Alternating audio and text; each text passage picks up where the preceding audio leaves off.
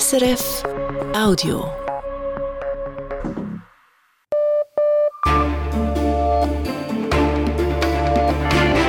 Radio SRF Echo der Zeit mit Brigitte Kramer. Donnerstag, der 21. Dezember, das sind unsere Themen. Angst und Bitterkeit in Israel und kein Plan, wie es nach dem Gaza-Krieg weitergeht. Das bedrückt die Seele der Nation im Moment sehr stark. Zum ersten Mal, seit es Israel gibt, scheint es keine klare Vorstellung davon zu geben, wie Israel weitermachen soll. Sagt Auslandredaktorin Susanne Brunner, die in den letzten Tagen im Land war. Dann, das Budget fürs nächste Jahr steht. National- und Ständerat haben sich sozusagen in letzter Minute geeinigt. Cybermobbing gehört ins Strafgesetzbuch, findet das Parlament, um Gewalt im Netz zu bestrafen und auch als Signal an die Jungen, sagt Mittelständerätin Heidi Zkraken. Wir als Gesellschaft akzeptieren nicht, dass ihr einander im Internet, im, im sozialen Medien so quält und einander schadet. Das geht einfach nicht. Und was ist vom neuen Migrationspakt der EU zu halten? Das besprechen wir mit dem Rechtswissenschaftler Stefan Schlegel. Das Erstaunlichste an diesem Paket ist der Solidaritätsmechanismus unter den Mitgliedstaaten. Ob dieser auch den Praxistest besteht, müsse sich aber erst noch weisen. In der tschechischen Hauptstadt Prag hat ein Mann an der Karls-Universität mindestens zehn Menschen erschossen. Mehr dazu jetzt in der Nachrichtenübersicht mit Konrad Muschk. Rund 30 weitere seien verletzt worden, neun davon schwer. Das melden Nachrichtenagenturen unter Berufung auf Polizei und Rettungskräfte. Der mutmaßliche Täter sei von der Polizei getötet worden. Die genauen Hintergründe sind noch unklar. Die Polizei ist mit einem Großaufgebot ausgerückt und hat Teile der Prager Innenstadt abgesperrt. Der tschechische Ministerpräsident Peter Fiala habe seine Termine abgesagt und sei auf dem Weg nach Prag. Der Zugverkehr unter dem Ärmelkanal zwischen Frankreich und England ist unterbrochen. Grund ist ein unangekündigter Streik der Mitarbeitenden des Eurotunnels. Der Zugbetreiber empfiehlt, Reisen zu verschieben, falls dies möglich ist. Zuvor hatten Zugpassagiere auf sozialen Medien geschrieben, dass sie wegen eines nicht angekündigten Streiks in Zügen oder an Bahnhöfen feststeckten. Laut der britischen Nachrichtenagentur PA sind tausende Menschen betroffen. Die Fußballverbände UEFA und FIFA haben vor dem Europäischen Gerichtshof eine Niederlage erlitten. Das Gericht sagt, die Verbände hätten ihre marktbeherrschende Stellung missbraucht. Und zwar, weil sie sich dagegen gewehrt haben, dass große europäische Fußballvereine eine neue Fußballliga aufbauen, die sogenannte Super League. Die Verbände dürften Vereinen und Spielern nicht untersagen, an neuen Wettbewerben teilzunehmen, so der Europäische Gerichtshof. Über zwei Jahre lang haben die Schweiz und das Vereinigte Königreich verhandelt. Nun ist das angestrebte Abkommen im Finanzbereich unterzeichnet. Dieses werde die Zusammenarbeit zwischen den zwei bedeutenden Finanzplätzen stärken, teilt das eidgenössische Finanzdepartement EFD mit. Konkret geht es darum, dass die Schweiz und Großbritannien ihre Finanzdienstleistungen in ausgewählten Gebieten gegenseitig anerkennen, zum Beispiel bei der Vermögensverwaltung oder teils auch im Versicherungsbereich. Mit dem Abkommen werde der Zugang zum jeweils anderen Markt ermöglicht oder vereinfacht, schreibt das EFD weiter. Bevor das Abkommen in Kraft treten kann, muss es noch von den Parlamenten der beiden Länder genehmigt werden. Große Solar-, Wind- und Wasserkraftwerke sollen schneller gebaut werden können, um die Stromversorgung nachhaltig zu sichern. Das möchte der Nationalrat. Dazu sollen Bewilligungsverfahren vereinfacht und beschleunigt werden. Zudem soll es schwieriger werden, gegen Projekte Beschwerde einzureichen. Heute könne es etwa beim Bau einer großen Photovoltaikanlage von der Idee bis zur Umsetzung gut 20 Jahre dauern, hieß es im Rat. Diese Zeit habe man nicht. Nichts wissen wollte eine Mehrheit im Nationalrat vom Vorschlag der SVP und der FDP, den Bau von neuen Atomkraftwerken in der Schweiz wieder zu erlauben. Die Vorlage geht nun in den Ständerat. Einer der bekanntesten Schweizer Zirkusclowns ist tot. Gaston, der mit vollem Namen Gaston Henny hieß, ist 72-jährig einer Krebserkrankung erlegen. Das teilt der Zirkus Cornelli mit, wo Gaston viele Jahre lang aufgetreten war. Der Zirkus beruft sich dabei auf die Familie. Gaston Henny wurde in eine Zirkusfamilie geboren und ging in den 1970er Jahren mehrmals mit dem Zirkus Knie auf Tournee. Die Börsendaten von 18.05 Uhr geliefert von SIX. Der Swiss Market Index schließt bei 11.133 Punkten, minus 0,1 Prozent. Der Dow Jones Index in New York steigt um 0,6 Prozent. Der Euro wird zu 94 Rappen 25 gehandelt, der Dollar zu 85 Rappen 80. Bleibt das Wetter, Konrad Muschk. Am Abend und in der Nacht tobt im Flachland stürmischer Westwind. Auf den Gipfeln sind Orkanböen dabei. Morgen geht es trüb, windig und wiederholt nass weiter bei 8 Grad. Die Schneefallgrenze liegt bei 900 bis 1300 Metern. Im Süden gibt es mit starkem Nordföhn sonnige Abschnitte bei rund 16 Grad. Vor wenigen Tagen haben wir an dieser Stelle darüber berichtet, wie die palästinensische Bevölkerung im Gazastreifen und im Westjordanland zur Hamas steht. Fazit: Im Westjordanland hat der Krieg die radikal-islamistische Terrororganisation populärer gemacht, nicht so im Gazastreifen. Heute schauen wir, wie die Bevölkerung in Israel den Krieg und ihre Regierung um Premier Netanyahu beurteilt. Eine Umfrage des unabhängigen Israel Democracy Institute hat gezeigt, eine Mehrheit auch unter den Rechten wünscht Neuwahlen, sobald der Krieg vorbei ist. Auslandredaktorin Susanne Brunner war in den vergangenen Tagen in Israel. Ich habe von ihr wissen wollen, inwiefern hat das mit dem Terroranschlag der Hamas auf Israel und dem Krieg nun in Gaza zu tun? Es hat ganz klar damit zu tun. Und zweieinhalb Monate nach diesen Terroranschlägen und Raketenangriffen der Hamas steht Israels Krieg in Gaza im Vordergrund. Zwei Drittel der vom Israel Democracy Institute befragten Israelis glauben, Premier Netanyahu und seine Regierung hätten keine Ahnung, was sie nach dem Gaza-Krieg mit Gaza machen will, also keinen klaren Plan. Und deshalb findet eine Mehrheit sogar im Lager, das Netanyahu bisher unterstützt hat, es brauche nach Kriegsende sofort Neuwahlen. Sie haben auch mit vielen Menschen in Israel gesprochen. Wie stehen diese nach über zwei Monaten zum Krieg?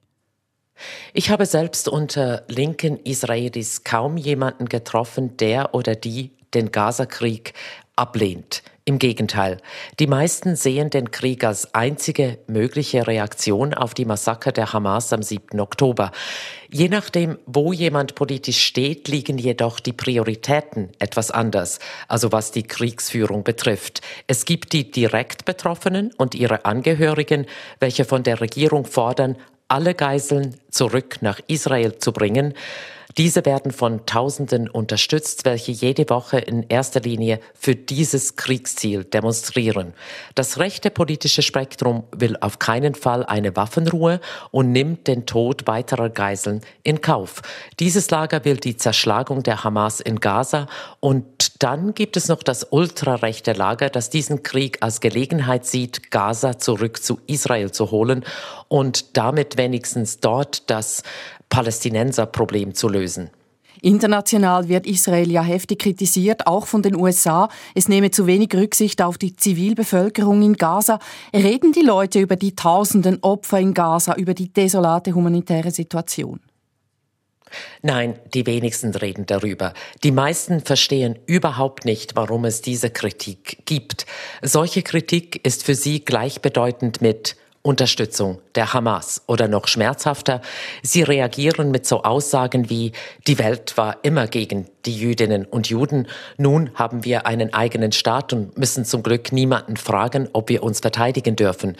Diese Haltung gibt es selbst im Lager der Menschen, die jahrelang für einen Frieden einstanden. Und warum? Weil sich diese Israelis komplett verraten fühlen von den Menschen in Gaza. Meine Hebräischlehrerin, die aus dem Süden des Landes kommt, wo die Hamas einfiel, hat es so formuliert. Wir haben Menschen in Gaza jahrelang Arbeit Sicherheit gegeben in unseren Häusern und Wohnungen und dann haben diese Informationen über unsere Familien an die Hamas weitergegeben, damit die Terroristen uns töten und entführen konnten. Und diese Bitterkeit habe ich bei vielen gehört. Denn diese Israelis, die für einen Frieden waren, haben am meisten Opfer zu beklagen und sie sind auch am meisten traumatisiert. Ich habe ihre Angst erlebt. Bei jedem Geräusch an der Haustüre erschrecken sie oder wenn wir in einen Luftschutzkeller rennen mussten und das passierte mehrmals am Tag, weil die Hamas noch immer Raketen auf Israel feuerte, brachen sie vor Angst fast zusammen, obwohl sie diese Raketen seit Jahren erleben. Sie denken jetzt an erster Linie an ihre ermordeten oder getöteten Verwandten und Bekannte, nicht an die Opfer von Gaza. In Israel leben auch arabischstämmige Menschen. Wie wirkt sich der Krieg auf das Zusammenleben zwischen der jüdischen und der arabischen Bevölkerung aus? Es herrscht ein Klima des gegenseitigen Misstrauens und sogar der Angst. Die palästinensischen Israelis trauen sich kaum noch aus ihren Häusern und wenn, dann reden sie lieber Hebräisch als Arabisch, weil kaum spricht jemand Arabisch auf offener Straße, erschrecken jüdische Israelis und beide Seiten machen sich Sorgen, dass ein Zusammenleben nicht mehr möglich sein wird. Und da muss man auch sehen, die beiden Bevölkerungsgruppen erleben den Krieg in Gaza ganz anders. Die palästinensischstämmige Bevölkerung sieht es als einen weiteren Exzess der Besatzungsmacht Israel.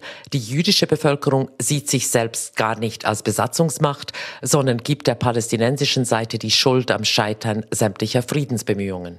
Auf internationaler diplomatischer Ebene laufen Diskussionen, wie es mit Gaza weitergehen könnte. Welche Vorstellungen hat man in Israel über das Wie weiter nach dem Krieg? Da sind wir eigentlich wieder zurück bei der Umfrage des Israel Democracy Institute.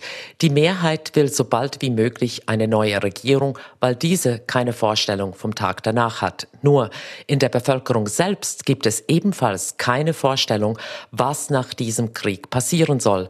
Und das bedrückt die Seele der Nation im Moment sehr stark. Zum ersten Mal, seit es Israel gibt, scheint es keine klare Vorstellung davon zu geben, wie Israel weitermachen soll. Es hilft auch nicht, dass Premier Netanyahu das Land auf einen langen Krieg vorzubereiten versucht. Einschätzungen von Susanne Brunner. Sie ist im Moment in Amman. Das ist das Echo der Zeit auf Radio SRF mit diesen weiteren Themen. Chancen und Risiken des neuen EU-Asylsystems, die Einordnung eines Rechtsexperten. Einigung bei Budget und Finanzplan. Die Debatte im Parlament ist ein Vorgeschmack auf den kommenden Verteilkampf.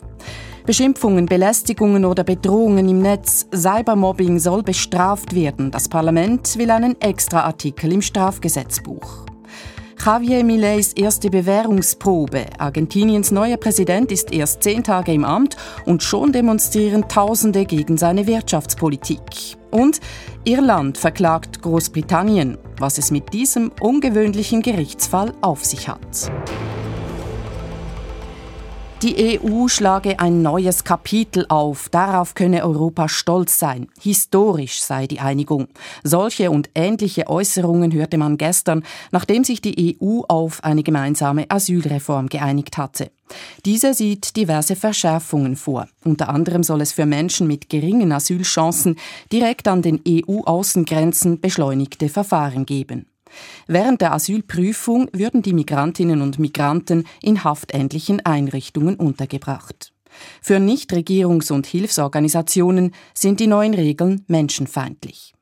Stefan Schlegel ist Rechtswissenschaftler an der Universität Bern und beschäftigt sich mit Migrationsrecht. Zudem sitzt er im Vorstand der politischen Bewegung Operation Libero. Ich habe ihn gefragt, was ist das neue EU-Asylsystem für Sie? Ein Meilenstein oder menschenverachtend? Also erstens einmal kann das System ja beides gleichzeitig sein. Es kann ein Meilenstein sein und menschenverachtend. Und ich würde sagen, bei beidem ist noch nicht klar, ob es das ist, aber bei beidem besteht ein gewisses Risiko. Und wo sehen Sie das Potenzial, zum Beispiel, dass es zu einem Meilenstein werden könnte? Das Erstaunlichste an diesem Paket ist der Solidaritätsmechanismus unter den Mitgliedstaaten.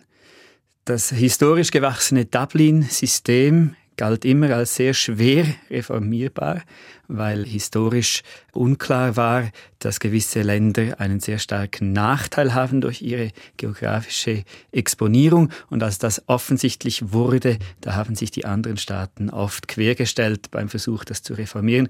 Und dass es das jetzt tatsächlich in ersten Schritten gelungen ist, dass jedenfalls die Möglichkeit besteht, dass das in Zukunft gelingt.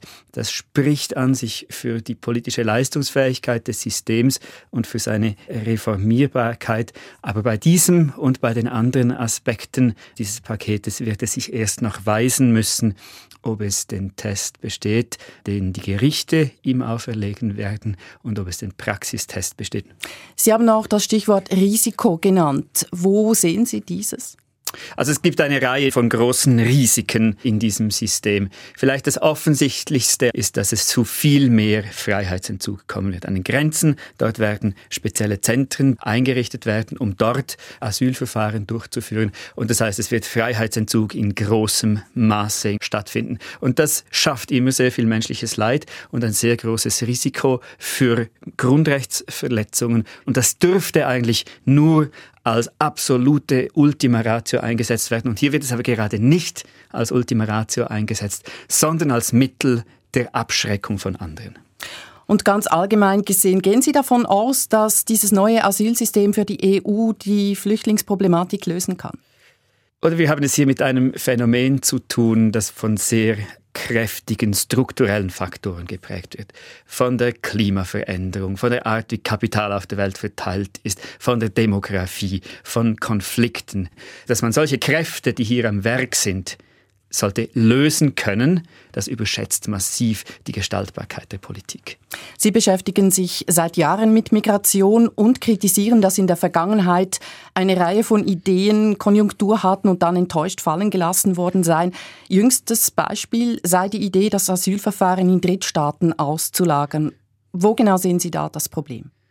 Zunächst einmal muss man unterscheiden, es gibt verschiedene Möglichkeiten, das Asylwesen oder Teile davon auszulagern. Das radikalste Modell ist dasjenige, das das Vereinigte Königreich verfolgen möchte, wo die Aufnahme von Flüchtlingen und die Durchführung eines Asylverfahrens an einen Drittstaat ausgelagert würde.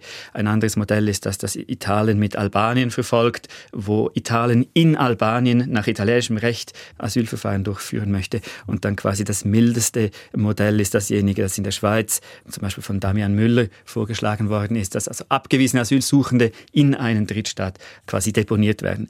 Alle diese Abstufungen sind sehr problematisch. Sie sind aus rechtlichen Gründen sehr problematisch, aber sie sind noch fast problematischer aus praktisch-politischen Gründen, weil man müsste ja gleichzeitig einen Staat finden, der ein Rechtsstaat ist, der eine funktionierende Opposition und so weiter, ein funktionierendes Gerichtswesen hat, aber gleichzeitig sich auch bereit wäre, quasi zu prostituieren als eine Deponie für diejenigen, die in anderen Staaten auf gar keinen Fall gewollt sind, die in anderen Staaten als eine existenzgefährdende Form der Zuwanderung dargestellt werden. Sie haben Großbritannien angesprochen, welches das Asylwesen nach Ruanda auslagern möchte. Wie meinen Sie das mit Prostitution?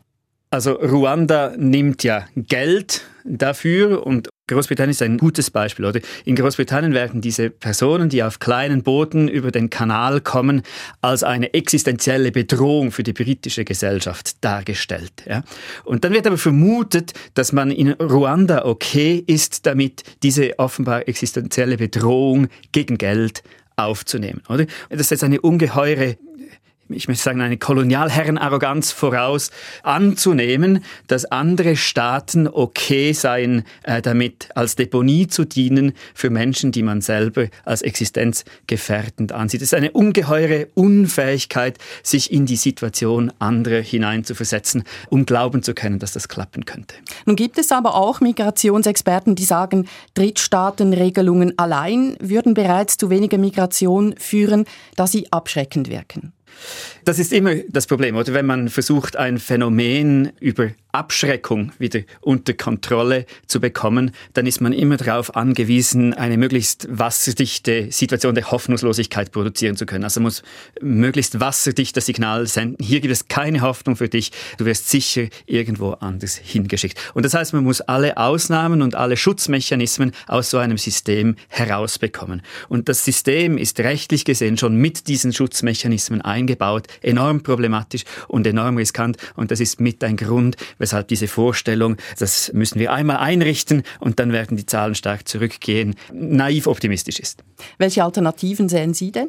Abschreckung ist natürlich nur ein Mittel, wie man etwas wieder in den Griff bekommen kann. Und es hat immer den Nachteil, dass man sich frontal den elementarsten Interessen derjenigen, die in erster Linie von einer Politik betroffen sind, den Schutzsuchenden, entgegenstellen muss. Und eine Lösung könnte auch darin liegen, die Interessen dieser Personen stärker zu berücksichtigen, ihnen eine Möglichkeit anzubieten, zu migrieren oder ihre Interessen zu verfolgen. Das heißt, jede Form der Möglichkeit, über dieses Phänomen eine bessere Kontrollmacht, eine absolute wird es nie geben, aber eine bessere Kontrollmacht zurückzugewinnen, die wird in der einen oder anderen Form mit legalen Migrationsmöglichkeiten verbunden.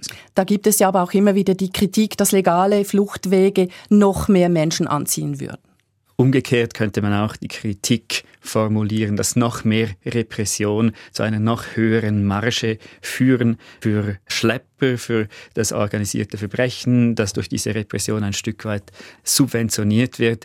Es wird dabei bleiben, Migration ist ein Phänomen, das es immer gegeben hat und immer geben wird, besonders in einer Welt, in der so starke demografische, klimatische und ökonomische Faktoren am Werk sind. Und deshalb wäre es wahrscheinlich besser, wir würden uns überlegen, wie richten richten wir eine Gesellschaft lebenswert ein, die von einer anhaltenden und starken und nur bedingt ähm, kontrollierbaren Migration gestaltet ist, als wie können wir dieses Phänomen kontrollieren im Sinne von, wir können es auch reduzieren bis zu einem Maß, bei dem uns wohl ist dabei.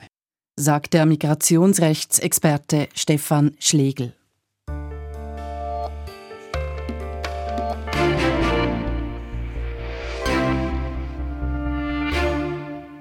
Stände und Nationalrat haben sich über das Budget fürs nächste Jahr sowie über den Ausblick zu den Bundesfinanzen geeinigt. Die Schweiz will rund 86 Milliarden Franken ausgeben und verzeichnet ein Defizit von rund einer halben Milliarde, gemäß Vorgaben der Schuldenbremse. Die Debatte heute stimmt ein auf die kommenden Jahre und die anstehenden Verteilkämpfe, denn der Spielraum dürfte klein bleiben. Bundeshausredaktorin Christine Wanner. Während und nach der Pandemie war das Parlament sehr ausgabefreudig, das schlägt nun zu Buche. Vorsorglich hatte Finanzministerin Karin Keller-Sutter allen Departementen die finanziellen Mittel gekürzt um zwei Prozent. Ausgenommen blieben die Landwirtschaft und die Armee.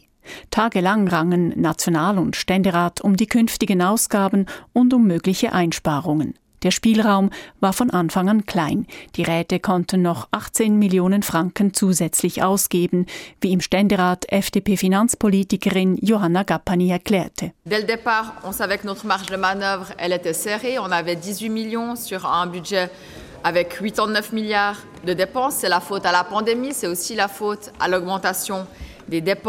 Umstritten bis zum Schluss sollten die Gelder für das UNO-Hilfswerk für Palästina-Flüchtlinge UNRWA ganz gestrichen werden, wie das der Nationalrat wollte, oder nur zur Hälfte gemäß Ständerat. Gestern griffen die Finanzkommissionen zu einem Trick und entschärften damit die Diskussion. Sie erwähnten die UNRWA nicht mehr explizit. Deshalb laufen die Gelder nun unter dem Budgetposten Humanitäre Aktion. Für SP-Finanzpolitikerin Sarah Wies ein Kompromiss. Einerseits gibt es eine Kürzung von 10 Millionen bei der humanitären Aktion und die humanitäre Aktion im Nahen Osten ist an ganz klare Bedingungen geknüpft und die Zahlungen werden in Tranchen ausbezahlt. So entscheidet das Außendepartement, wie es diese Gelder einsetzt für die notleidende Zivilbevölkerung. In beiden Kammern lehnten SVP und Teile der FDP dieses Vorgehen ab, blieben aber in der Minderheit. Auch beim Tempo der Armeeausgaben unterlagen FDP und SVP. Sie verlangten ein rascheres Aufstocken des Armeebudgets bereits bis 2030. Die Mehrheit blieb bei 2035. Vergeblich mahnte SVP-Nationalrat Lars Guckisberg. Es ist eine Tatsache, wir können nicht zwölf Jahre lang bis 2035 warten, um unsere Landesverteidigung zum Schutz unserer Bevölkerung endlich auf ein anständiges Niveau zu heben. Die Ratslinke befürchtet hingegen, dass deshalb für Unvorhergesehenes zu wenig Geld vorhanden sein werde. Mit einem weiteren Trick verschafften sich die Räte für 2024 etwas mehr Spielraum. Sie kürzten die jährlichen Einlagen in Fonds für Bahninfrastruktur und für die regionale Standortpolitik, um sie andernorts einzusetzen. Auch das sorgte für Unmut von links bis rechts. Nicht unser Budget kritisierten zwar auch die Fraktionen der SP und der Grünen Partei, aber sie legten sich nicht mehr quer. Mit GLP und Mittepartei reichten die Stimmen für ein Ja zum Budget, ein kleines Geschenk für Bundesrätin Karin Keller-Sutter. Dass man sich trotzdem über weite Strecken zusammengerauft hat und dass es jetzt gelingt, ein schuldenbremskonformes Budget zu verabschieden. Ich danke Ihnen. Doch aus diversen Parteien kamen warnende Stimmen mit Blick in die Zukunft, etwa von den Grünen Nationalrat Felix Wettstein. Mir wird mulmig, wenn ich mir die Verhandlung des Voranschlages 2025 plastisch vorstelle. Das wird nicht mehr mit Planungstricks, Fondakrobatik oder Verbuchungsfantasie zu bewältigen sein. Denn der Bundesrat rechnet auch für die nächsten Jahre mit einem Minus von mehreren Milliarden Franken. Ausgaben für die AHV, Prämienverbilligungen, Ukraine-Flüchtlinge und für die Armee. Der Spielraum für das Parlament bleibt also klein. Junge Menschen, aber nicht nur, werden im Netz oft beleidigt oder bedroht und das in einer Art und Tonalität, die hier nicht wiederholt werden soll. Cybermobbing nimmt laut Studien laufend zu. Nun will das Parlament einen neuen Straftatbestand ins Gesetz aufnehmen, damit diese Art von digitaler Gewalt bestraft werden kann. Nach dem Nationalrat hat heute auch der Ständerat für die Ergänzung im Strafgesetzbuch gestimmt. Allerdings nur knapp. Bundeshausredaktorin Ruth Witwer berichtet. Nur gerade fünf Stimmen Unterschied haben die Vorlage nicht abstürzen lassen, obwohl sich einige Schwergewichte im Ständerat für eine Ablehnung ins Zeug legten. Rechtsanwalt Beat Rieder von der Mitte-Fraktion strich heraus, dass das heutige Recht für sämtliche digitalen Delikte ausreichend sei. Und er betonte die Schwierigkeiten, digitale Delikte bestrafen zu können, weil man die Beweise dazu bei Tech-Giganten wie Google in den USA einholen müsse. SP-Ständerat Daniel Josic wischte dieses Argument so vom Tisch. Wenn wir jeden Straftatbestand abschaffen würden, bei dem wir Durchsetzungsprobleme haben, dann könnten Sie das halbe Strafgesetzbuch streichen. Strafrechtsprofessor Daniel Josic sprach auch über die große Dimension eines digitalen Delikts. Früher habe man jemandem Beleidigungen ins Gesicht gesagt oder ihn via Leserbrief beschimpft. Heute fänden digital verbreitete Inhalte zum Teil ein Millionenpublikum. Dieser Dimension werde man mit den vorhandenen Strafnormen Ehrverletzung oder Drohung nicht mehr gerecht. Rechtsanwalt Andrea Caroni von der FDP konterte mit dem Hinweis, dass Gerichte Cybermobbing wegen der größeren Verbreitung bereits heute höher bestrafen könnten. Ich würde hier an die Gerichte appellieren, dass sie den Umstand, den Herr Josic betont hat, dass ein Cyberdelikt schlimmer sein kann, weil es so breit, so schnell und so lange verfügbar ist, dass man das dann bei der Strafzumessung auch entsprechend berücksichtigt. Mittelständerätin Heiditz Kracken brachte die juristische Lehrstunde auf eine persönlichere Ebene. Sie sorgte sich um die Gemütslage von Gemobbten. Nicht selten würden Betroffene unter psychischen Problemen leiden. Jetzt müsse das Parlament der Jugend ein wichtiges Signal geben. Wir als Gesellschaft akzeptieren nicht, dass ihr einander im Internet, im, im, sozialen Medien so quält und einander schadet. Das geht einfach nicht. Die mahnenden Stimmen obsiegten knapp. Ein Strafrechtsexperte ohne politisches Mandat sieht eine neue Strafnorm Cybermobbing kritisch.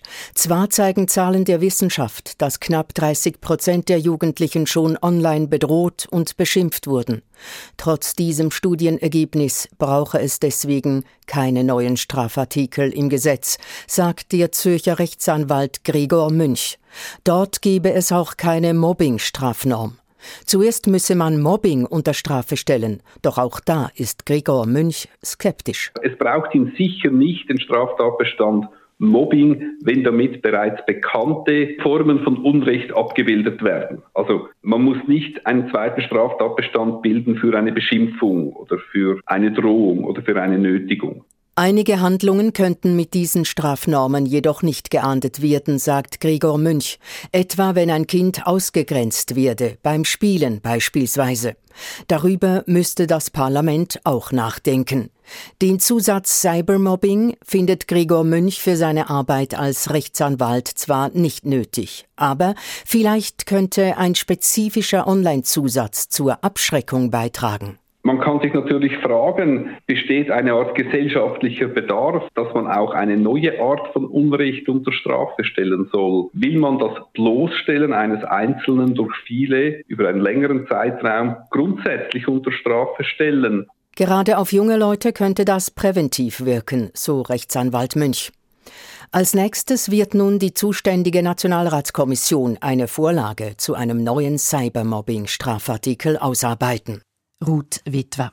Sie hören das Echo der Zeit. Gleich geht es bei uns um die öffentlichen Medien in Polen, die künftig nicht mehr auf Regierungskurs senden sollen. Und um Vergebung im Nordirland-Konflikt, die sich nicht gesetzlich verordnen lässt.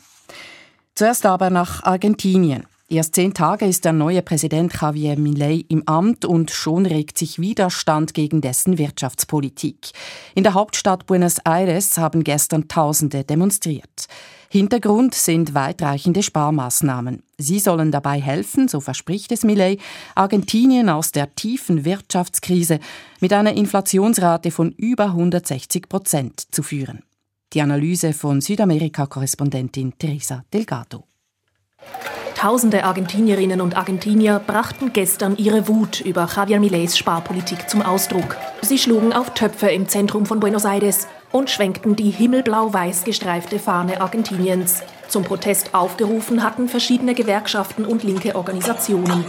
Im Vorfeld der Demonstration hatte Mileis Regierung noch erklärt, sie werde die öffentliche Ordnung aufrechterhalten, wenn nötig mit Hilfe des Militärs. Dazu kam es jedoch nicht. Der Unmut in der Bevölkerung ist die erste große Bewährungsprobe für Javier Milei. Kurz nach seinem Amtsantritt wertete der Präsident bereits den argentinischen Peso um über 50 Prozent ab, strich diverse staatliche Subventionsgelder und verringerte die Zahl der Ministerien von 18 auf 9. Direkt nach den Protesten kündigte Millet in einer Fernsehansprache unbeirrt eine Reihe weiterer Maßnahmen an. Ziel dieses Dekrets ist die Deregulierung der argentinischen Wirtschaft, damit unsere Wirtschaft wieder wachsen kann.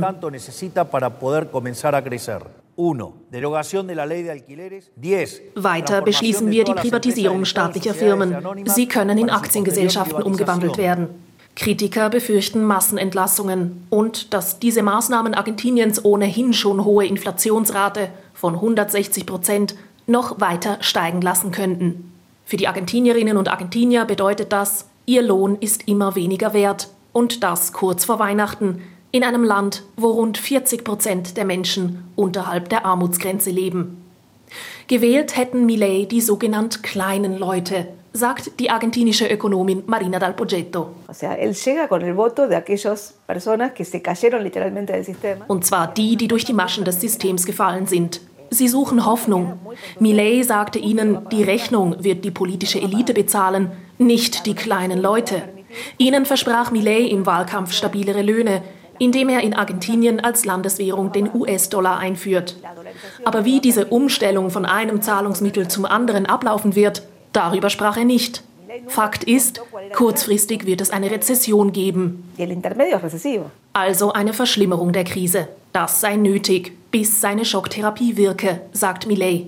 Ob seine Maßnahmen die argentinische Wirtschaft langfristig tatsächlich wieder ankurbeln, bleibt zu sehen. Auch ob der Leidensdruck der Argentinier davor nicht größer wird als der Hoffnungsschimmer am Horizont.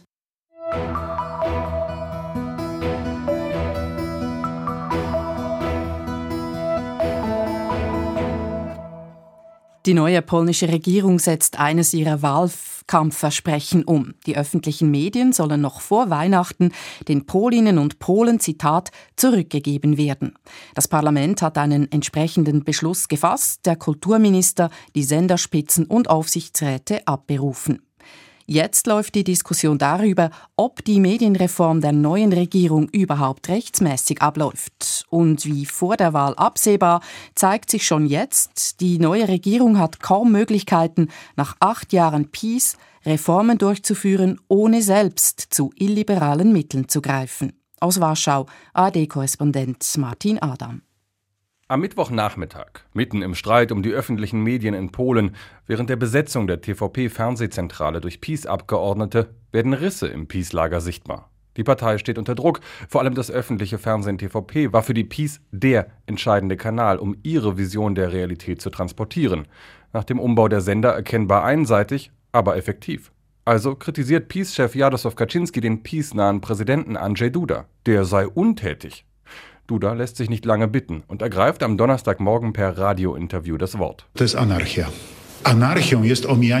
Das ist Anarchie. Es ist Anarchie, wenn man das geltende Recht umgeht, wenn doch eine verfassungskonforme Änderung des Rechts durch die parlamentarische Mehrheit ganz normal möglich ist. Seit Mittwoch beschäftigt diese Frage Polen hat die neue polnische Regierung das Recht gebrochen, als der Staat in Gestalt von Kulturminister Bartłomiej Sienkiewicz in die Fernsehgruppe TVP, die Radiogruppe Polskie Radio und die staatliche Nachrichtenagentur PAP eingegriffen und auf einen Schlag sowohl Führung als auch Aufsichtsräte entlassen hat. Nein, sagt der Juraprofessor Michał Romanowski. Podstawą prawną są przepisy kodeksu handlowego. Die Rechtsgrundlage sind Vorschriften des Handelsgesetzbuches, die zusammen mit Artikel 64 der Verfassung über den Schutz des Eigentums dem Besitzer erlauben, den Vorstand der Aktiengesellschaft und ihren Aufsichtsrat abzuberufen. Minister Sienkiewicz ebenso wie die ganze Regierung trägt derzeit laut Verfassung die Verantwortung für die korrekte Bewirtschaftung des Staatseigentums. Handelsrecht also. Denn in Polen ist formal der Staat alleiniger Aktionär, also Besitzer der öffentlichen Medien. Und die hätten nach den Eingriffen der PiS in den letzten acht Jahren nicht mehr gemäß ihres Auftrags unabhängig und ausgewogen berichtet, argumentieren die Befürworter der Reform. Tatsächlich war TVP auch nach der Wahl erkennbar auf PiS-Linie geblieben. In Warschau sind sich die Menschen nicht einig, was von den Eingriffen in die Medien zu halten ist. Sehr gut, dass das passiert ist. Sehr gut. Endlich werden sie die Menschen nicht mehr anschwärzen und gegen andere aufhetzen. Ich glaube, die neue Koalition wird dafür sorgen, dass alle Medien wieder frei berichten können. Für die Gesellschaft, für die Menschen.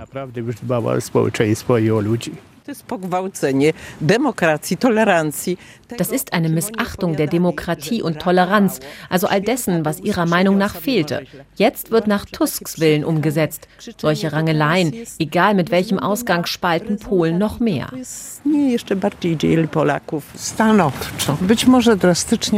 Ich bin sehr dafür. Vielleicht war es zu drastisch, aber es musste geschehen. Denn die Situation war undemokratisch, sie war schrecklich. Alles, was kommt, wird besser. Wszystko, co będzie, będzie lepsze. Viele Experten weisen jedoch darauf hin, dass der Staat trotzdem nicht nach Gutdünken Personal austauschen könne. Und der korrekte gesetzliche Weg sei doch offen, hatte der Präsident erklärt. Der formal korrekte Weg führt jedoch aus Sicht der neuen Regierung in eine Sackgasse. Entweder ins Gesetzgebungsverfahren, das Andrzej Duda per Veto blockieren könnte, oder, sollte Duda zustimmen, zum eigentlich für die Sender zuständigen Landesrundfunkrat. Auch der inzwischen mit Peace-Getreuen besetzt. Die PiS hat ihren Nachfolgern wenig Bewegungsfreiheit gelassen. Die haben sich für den harten Weg entschieden, sagt die Politologin Anna Materska-Sosnowska von der Uni Warschau. Mm, es war vielleicht brutal, aber notwendig. Dagegen das, was die Peace-Abgeordneten gemacht haben, die nächtliche Besetzung, das riecht nach Putsch. Sie verhalten sich wie die Teilnehmer des Sturms auf das Kapitol am 6. Januar in den USA, in anderem Maßstab natürlich. Am Ende werden Gerichte entscheiden müssen, ob hier rechtmäßig eingegriffen wurde oder nicht. Die Entscheidung der Polinnen und Polen jedenfalls fällt bisher zugunsten der neuen Regierung aus. In Umfragen legt sie im Vergleich zum Wahlergebnis zu. Das Portal Onnet berichtet, zum ersten Mal seit vier Jahren werde auch die Arbeit des Parlaments wieder mehrheitlich positiv bewertet. Das kommt nicht allzu häufig vor. Ein Land verklagt ein anderes Land vor Gericht. Das tut zurzeit Irland. Die Regierung in Dublin verklagt Großbritannien vor dem Europäischen Gerichtshof für Menschenrechte wegen eines umstrittenen Amnestiegesetzes. Dieses sieht vor, dass Straftaten, die während dem nordirischen Bürgerkrieg begangen wurden, nicht mehr verfolgt werden. Für die irische Regierung verstößt das Gesetz gegen die Europäische Menschenrechtskonvention. Eine Einordnung von Großbritannien-Korrespondent Patrick Wilser. In Nordirland explodieren längst keine Bomben mehr. Seit dem Abkommen von Karfreitag im Jahre 1998 herrscht in der britischen Provinz Frieden. Doch die Wunden des Bürgerkriegs, der dreieinhalbtausend Menschen das Leben gekostet hat, sind nicht verheilt. Es war der ehemalige Premierminister Boris Johnson, der per Gesetzesbeschluss definitiv einen Schlussstrich unter die blutige Vergangenheit ziehen wollte. Eine Amnestie für alle damaligen Täterinnen und Täter, Polizisten, Soldaten, aber auch Paramilitärs der irischen Befreiungsarmee. Strafprozesse zu Morden und anderen Verbrechen, die während dem Bürgerkrieg begangen wurden, soll es nach dem Amnestiegesetz nicht mehr geben. Doch wer einmal an der jährlichen Gedenkveranstaltung zum blutigen Sonntag im nordirischen Derry dabei war, erahnt, dass sich Vergebung nicht gesetzlich verordnen lässt. Karen McElhenney, Hugh Gilmore, John Young, bis heute werden jedes Jahr im Januar im Stadtzentrum von Derry die Namen der damaligen Opfer verlesen. Am 30. Januar 1972 haben Fallschirmjäger einer britischen Spezialeinheit im äußersten Zipfel Nordirlands 13 unbewaffnete Demonstrantinnen und Demonstranten erschossen und 13 schwer verletzt. Das Ereignis führte wesentlich zu einer Eskalation des Nordirland-Konflikts. 2010 hat der damalige Premierminister David Cameron zwar die Angehörigen der Opfer um Verzeihung gebeten, doch die Wunden sind bis heute nicht verheilt. Die betroffenen Familien fordern Gerechtigkeit. Sie wollen, dass die Täter von damals zur Rechenschaft gezogen werden. Sie werfen der Regierung in London vor, mit dem Amnestiegesetz in erster Linie britische Armeeveteranen vor rechtlichen Konsequenzen zu schützen. Politisch kommt die britische Regierung dabei gleich von zwei Seiten unter Druck. Neben der irischen Regierung in Dublin lehnen auch alle politischen Parteien in Nordirland das Gesetz ab. Das sorgt in Downing Street für Verstimmung. Die Klage Dublins sei bedauerlich, schreibt heute der konservative Daily Telegraph. Denn Irland handle scheinheilig. Dessen Regierung habe nach dem Friedensabkommen vom Karfreitag wenig bis nichts unternommen, um ehemalige Kämpfer der irischen Befreiungsarmee strafrechtlich zu verfolgen. Und für konservative Parlamentarierinnen und Parlamentarier liefert die Klage Irlands lediglich einen weiteren Grund, den Austritt Großbritanniens aus der Europäischen Menschenrechtskonvention zu fordern. Die Klage erschüttert ebenso die Bemühungen, die Beziehung zwischen dem EU-Mitglied Irland und London zu normalisieren, die seit dem Brexit ziemlich ramponiert ist.